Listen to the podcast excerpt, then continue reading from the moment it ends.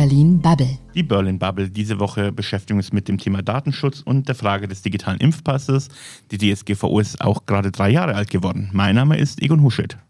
Ich bin Matthias Banners. Und ich bin Stefan Mauer. Hallo. Und wir haben einen ganz wunderbaren Gast hier. Hi, ich bin Ann-Kathrin Rede. Sehr schön. Ann-Kathrin ist Vorsitzende von Load e.V. und beschäftigt sich seit vielen, vielen Jahren mit dem Thema Datenschutz und äh, Digitalisierung. Und tatsächlich der digitale Impfpass soll jetzt irgendwann kommen. Ist das eine gute Idee, Ann-Kathrin?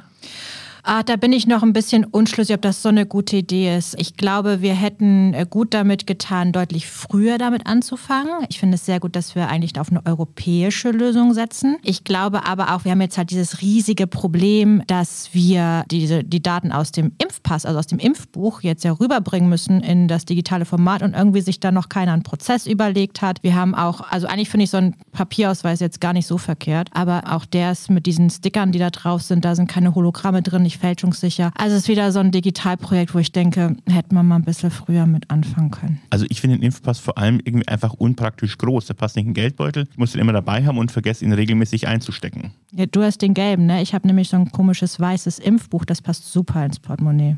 Ja gut, diese digitalen Sachen passen dann natürlich auch ganz wunderbar, weil wir die ständig dabei haben, ne?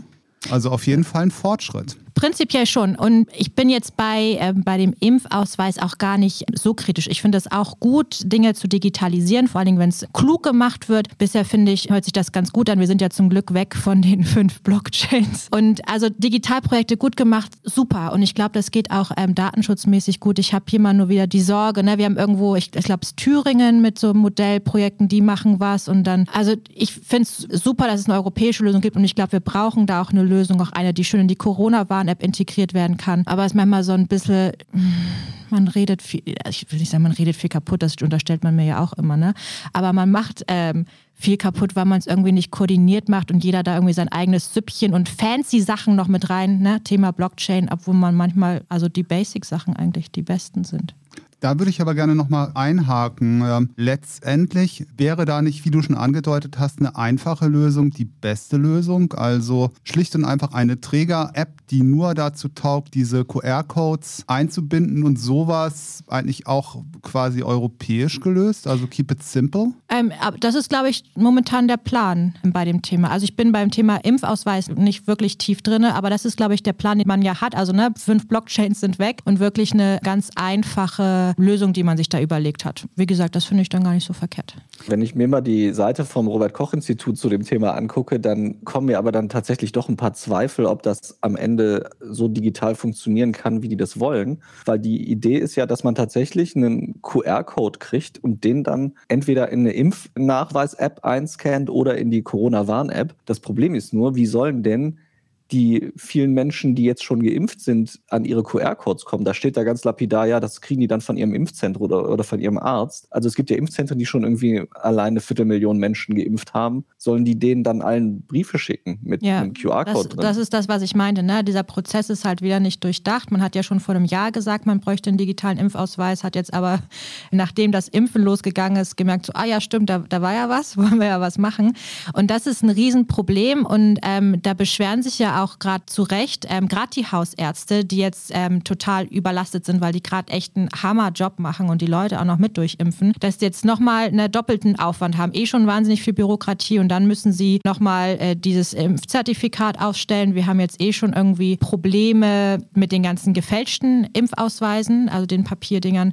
Und also wie, wer, wann das wo gemacht wird, und das ist von den Apotheken noch die Rede, keine Ahnung. Und das sehe ich wieder als so ein Riesenproblem. Das Prozesse nicht durchdacht werden. Aber woran liegt es eigentlich, dass wir diese Prozesse nie wirklich gut hinbekommen? Schweigen im Walde. Tja, das ist, glaube ich, ein Stück weit schlicht und einfach ein, ein politisches Problem. Letztendlich wirklich auch gerade bei der Corona-Krise offensichtlich nur von einem Tag auf den nächsten zu denken. Also das haben wir ja auch bei anderen Baustellen bereits gesehen. Massenbeschaffung, ähm, Einkauf von, von Impfstoff. Letztendlich, es kann natürlich sehr gut sein, dass es im Bundesgesundheitsministerium bereits ein, eine zuständige Gruppe oder Stelle gibt, die sich seit März letzten Jahres mit diesem Thema beschäftigt. Aber sie ist noch nicht an die Öffentlichkeit damit getreten. Und offenkundig also hat sie auch keine Lösung erarbeitet bisher, sonst wüssten wir hoffentlich davon. Also ich würde Matthias total zustimmen. Es ist halt immer, es ist seit der Pandemie und am Anfang noch absolutes Verständnis. Ne? Es ist eine neue Situation, wir müssen irgendwie alle gucken. Morgen, keiner von uns hat irgendwie eine große Pandemie mitgemacht. Ähm, aber langsam fehlt irgendwie das langfristige Denken, das langfristige Plan und das sind irgendwie politische Prozesse, wo ich mir echt Sorgen mache. Warum kriegen wir das nicht hin? Nicht nur bis nach übermorgen, sondern vor allem nicht nach übermorgen zu denken, ja. Und das haben wir, glaube ich, in vielen Politikfeldern. Und das macht mir ähm, wahrlich Sorge. Ich möchte an dieser Stelle äh, auch mal hinweisen, vor zwei Tagen war ja Anke Domscheit-Berg äh, von der Linksfraktion im Morgenmagazin und hat da ganz schön gerantet über, die, äh, über den digitalen Impfpass. Und sie hat unter anderem auch darauf hingewiesen, dass es 140 verschiedene Praxis-Software-Systeme gibt in Deutschland und dass die alle noch keine Schnittstelleninformationen haben, um überhaupt eine Anbindung an diesen digitalen Impfpass zu gewährleisten. Das heißt, am Ende wird es wahrscheinlich wirklich darauf hinauslaufen, dass irgendwelche QR-Codes verschickt werden. Und ich kann mir einfach nicht vorstellen, dass das in der großen Zahl, in der wir jetzt schon Leute geimpft haben, dass das funktionieren kann. Also wir werden wahrscheinlich am Ende, also der ist jetzt angekündigt für Ende Juni, der digitale Impfpass, wird ja wahrscheinlich wie bei vielen anderen ein bisschen länger dauern. Das heißt, wir haben den dann wahrscheinlich, wenn die Reisesaison vorbei ist. Ne? Ja, und ganz unangenehm hat ja, glaube ich, die Europäische Union auch gerade Deutschland noch äh, Implementierungsfrist gegeben. Also das, man, man sieht ja an dem Ganzen auch an dieser Schnittstellenproblematik. Ne? Ähm, Im Gesundheitssystem hat man sich ähm, seit Jahren nie Gedanken dazu gemacht, ähm, wie soll eigentlich die Digitalisierung dieses Gesundheitssystems ähm, aussehen? Ähm, wie können wir eben gerade eine Schnittstelleninfrastruktur legen, damit eben verschiedene Systeme miteinander ähm, operieren können?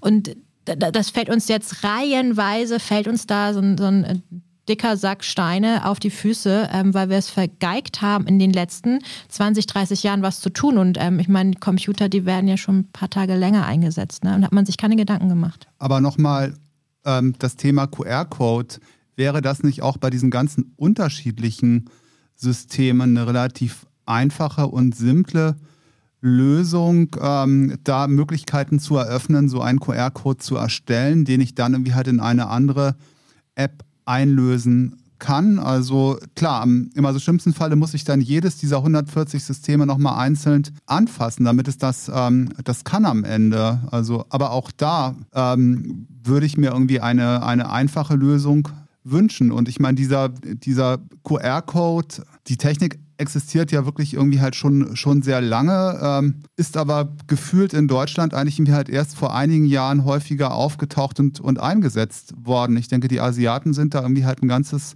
Stück weiter mit so einer relativ einfachen ähm, Lösung ja, als jemand, der schon ein paar IT-Projekte gemacht hat, das ist theoretisch ist sowas einfach 140 unterschiedliche Softwaren, die bei den äh, Ärzten installiert sind, verkompliziert die Sache ungemein. Die Frage ist natürlich dann auch, wie kriege ich das Ganze so hin, dass ich nicht an Katrins QR-Code scanne und umgekehrt. Also das muss, muss alles irgendwie über verschiedene Wege eben dann auch wiederum gesichert werden. Das ist dann auch wiederum eine, Frage des Datenschutzes, aber eben auch eine Frage, wie man das in, in sehr viele verschiedene Systeme integrieren kann. Es ist ja auch nicht damit gemacht, den QR-Code zu erstellen, sondern die dürfen ja auch nur erstellt werden für Leute, die schon doppelt geimpft sind. Das ist ja der Sinn der Sache. Und da ist meiner Meinung nach oder meiner Einschätzung nach liegt da das größte Problem. Wie sollen wir das denn alles hinkriegen? Und Worst Case wird dann gesagt, naja, dann wird es halt vom normalen Impfpass dorthin einfach nur übertragen, ohne dass ein Arzt sagt, ja, der ist wirklich geimpft. Und dann äh, haben wir genau das Fälschungsproblem wieder, über das jetzt alle reden, dass wir ja beim normalen Impfpass, dass man das so einfach nachmachen kann. Aber wäre es dann nicht naheliegend, die Krankenkassen mit dieser Baustelle zu beglücken? Weil letztendlich jeder Arzt wird da vermutlich auch die Krankenkassen darüber informieren, dass diese Impfung stattgefunden hat. Also, wobei natürlich nicht die Krankenkassen äh, die Corona-Impfung zahlen, sondern. Ja, also bei den Hausärzten zahlen das ja sogar die Krankenkassen.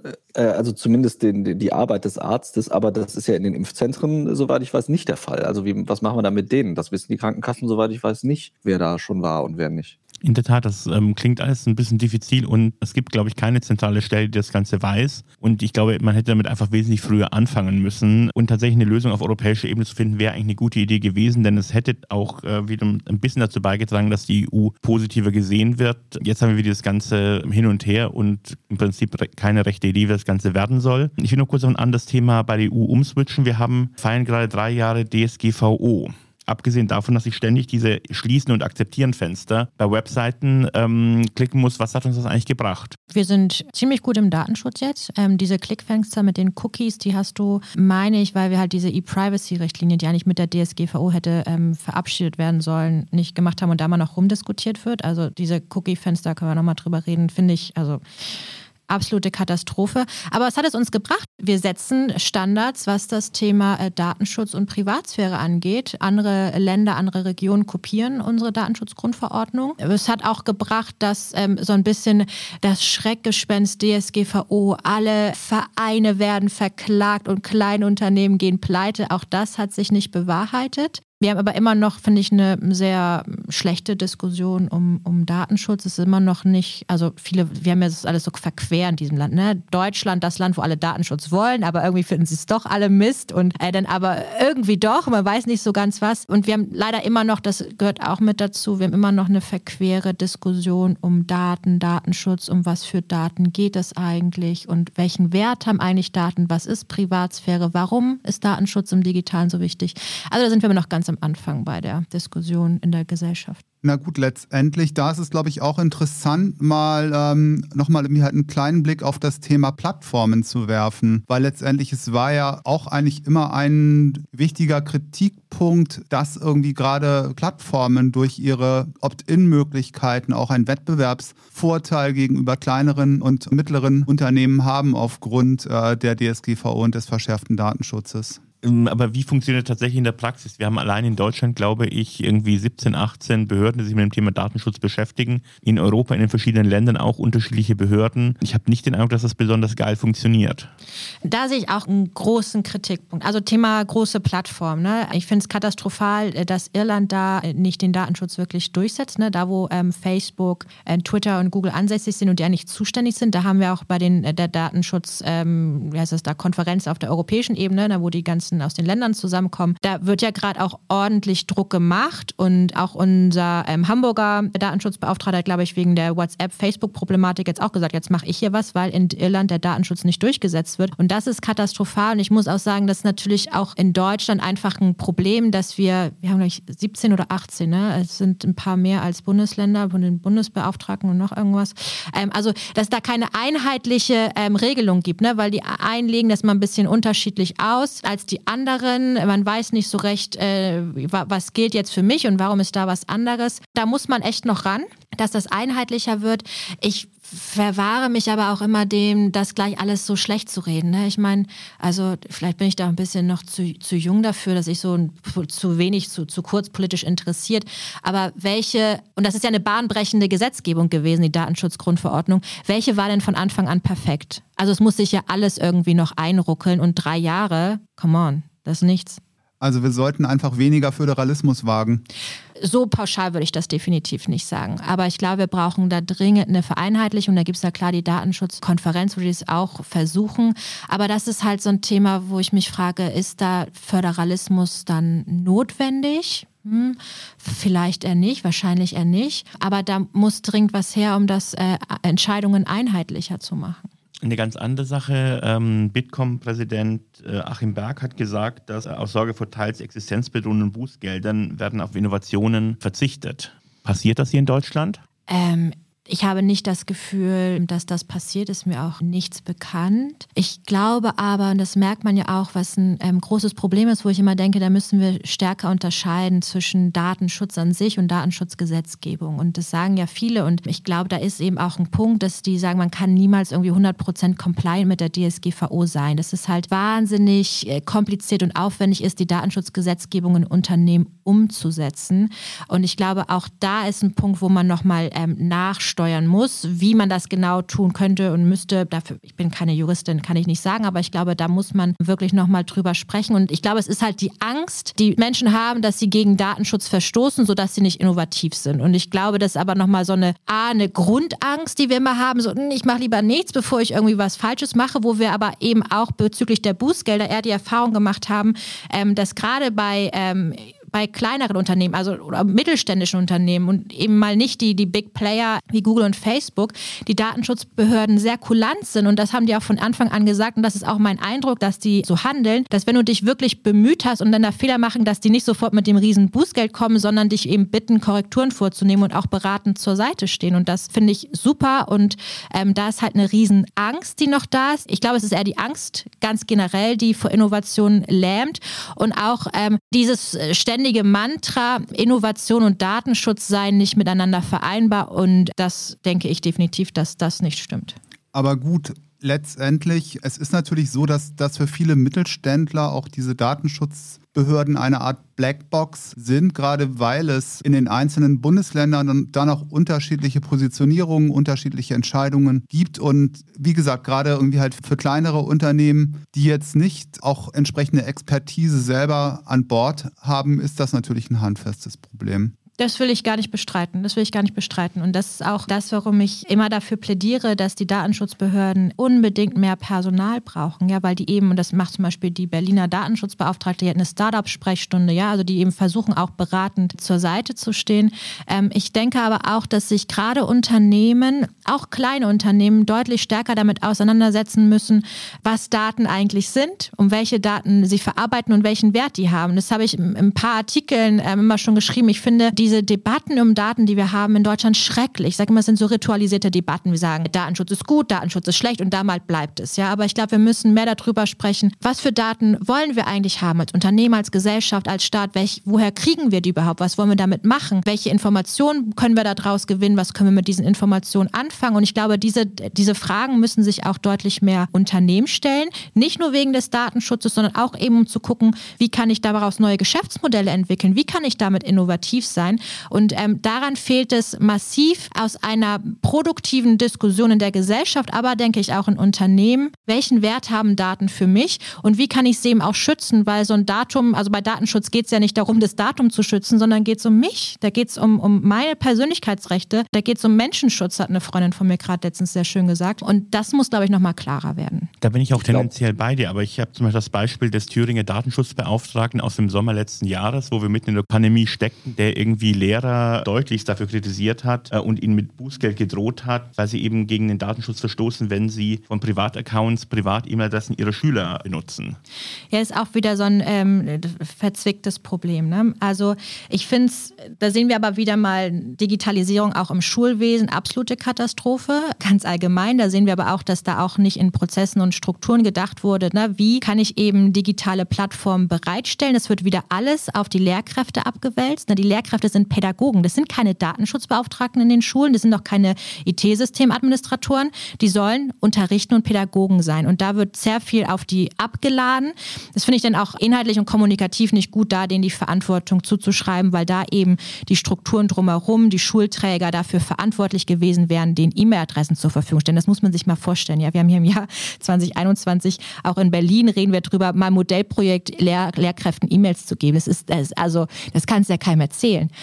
Und und aber an diesem Stadium sind wir in Deutschland, ja.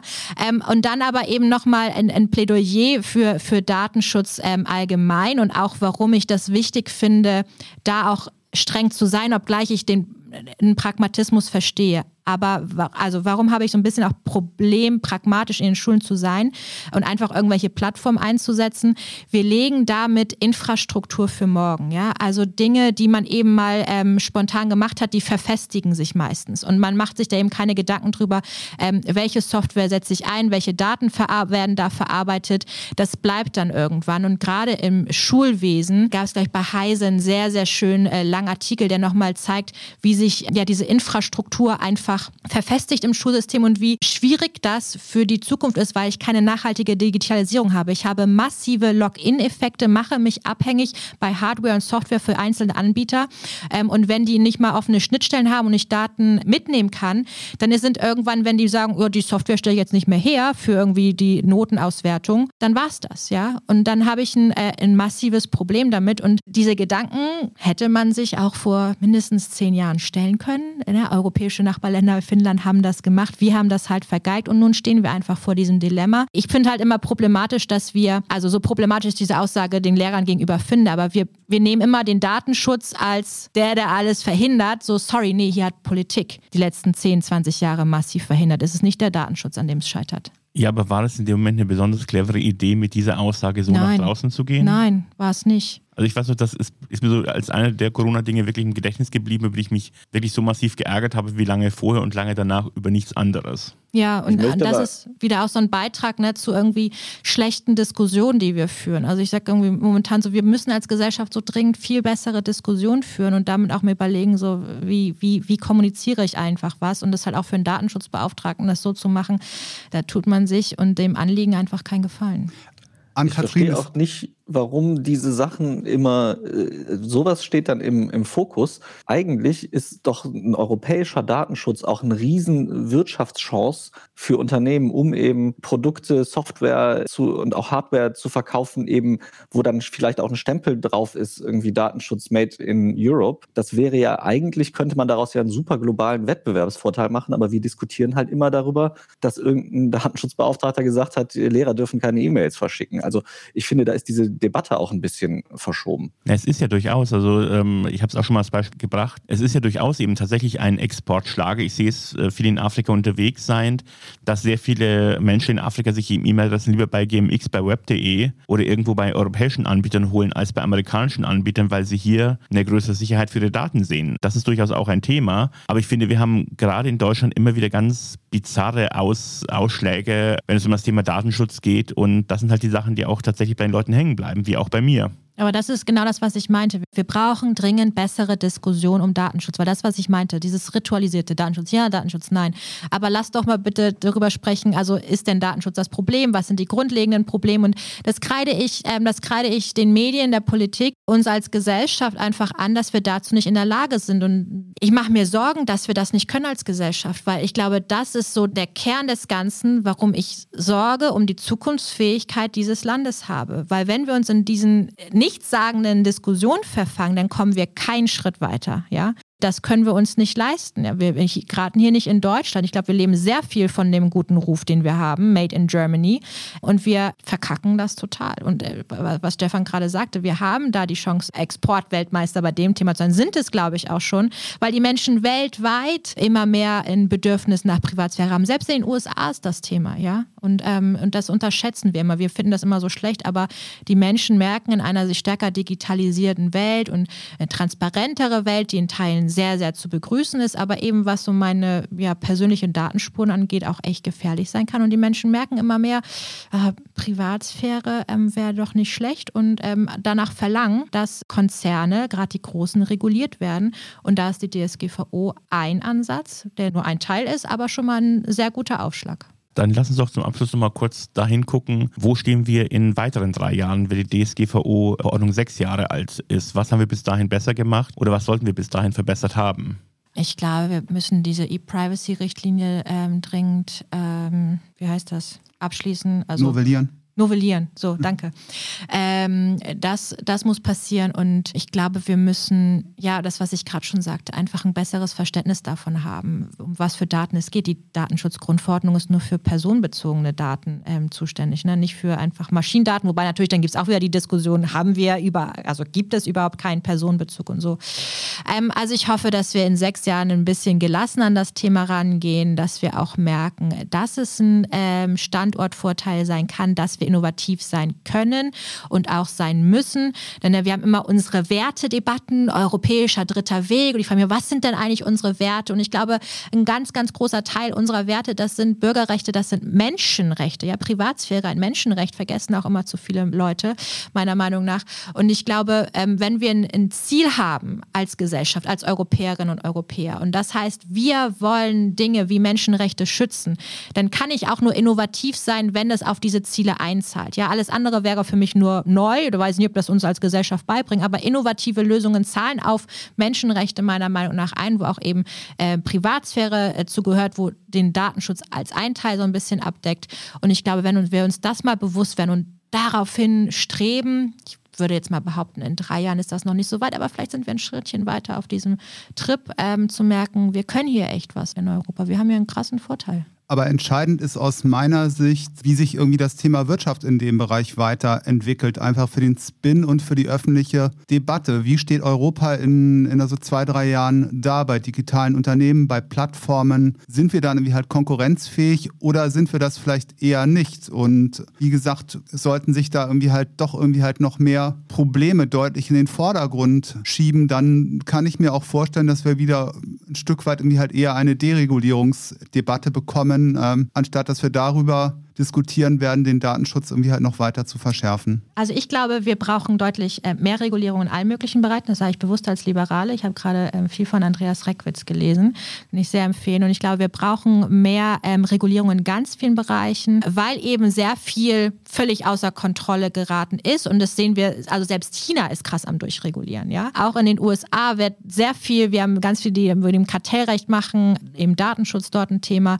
Wir müssen das aber halt klug machen. Und deswegen sage ich nochmal, irgendwie kluge Diskussion führen. Und auch gerade die Wirtschaft muss sich eben überlegen, was habe ich überhaupt für, für Assets, was habe ich an Daten, was kann ich damit machen. Und ich glaube, so man schimpft immer auf die Regulierung, aber beschäftigt sich dann die Wirtschaft genügend damit, was ich eigentlich machen kann, wie ich mein Geschäftsmodell für die Digitalisierung weiterentwickeln kann. Und da habe ich eher die Sorge, dass das nicht passiert, dass man schön das immer, ne, ist immer einfach auf externe Faktoren die Schuld zu schieben. So die Regulierung, deswegen kriege ich das nicht hin.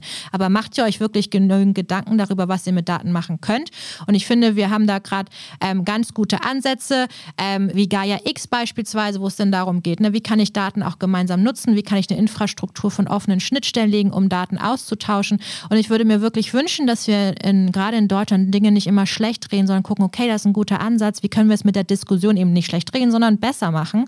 Ähm, und da müsste es hingehen. Also wirklich ein, ein Wille nach vorne zu gehen als Gesellschaft inklusive Wirtschaft, die schließe ich da explizit mit ein. Ähm, und ich glaube, da muss so ein bisschen Mindshift passieren. Ich glaube, wir müssen uns ähm, klarer werden, dass wir echt ein bisschen Druck haben im, im, im Weltgebilde. Wenn ich nur nach Indien, nach China gucke, ähm, dass wir einen Schritt vorangehen müssen und uns was trauen müssen. Ähm, und Thema nochmal Plattform. Also wir haben Wahnsinn, wir haben in ganz vielen Bereichen echt noch Chancen, was zu machen. Gerade was so Maschinendaten angeht, was eben Industrie 4.0 angeht. Wir brauchen kein, ähm, oder sollten vielleicht nicht irgendwie Kapazitäten dahin entwickeln, ein, ähm, ein, ein, ein, Amazon nachzubauen oder ein Google nachzubauen, sondern wir müssen dann da eben gucken, ne, Thema Regulierung, wie kriege ich das hin, die ähm, fair zu besteuern. Und da bin ich ähm, ganz optimistisch, dass jetzt auch bei dem Thema auf, der, auf dem OECD-Level eine Lösung kommt, weil da braucht es Regulierung, um einfach faire Märkte zu haben. Ein sehr schönes Schlusswort. Äh, vielen Dank ähm, an Kathrin, vielen Dank, liebe Runde. Vielen Dank an euch. Danke auch. Tschö, bis bald. Tschüss, macht's gut. Das war Berlin Bubble.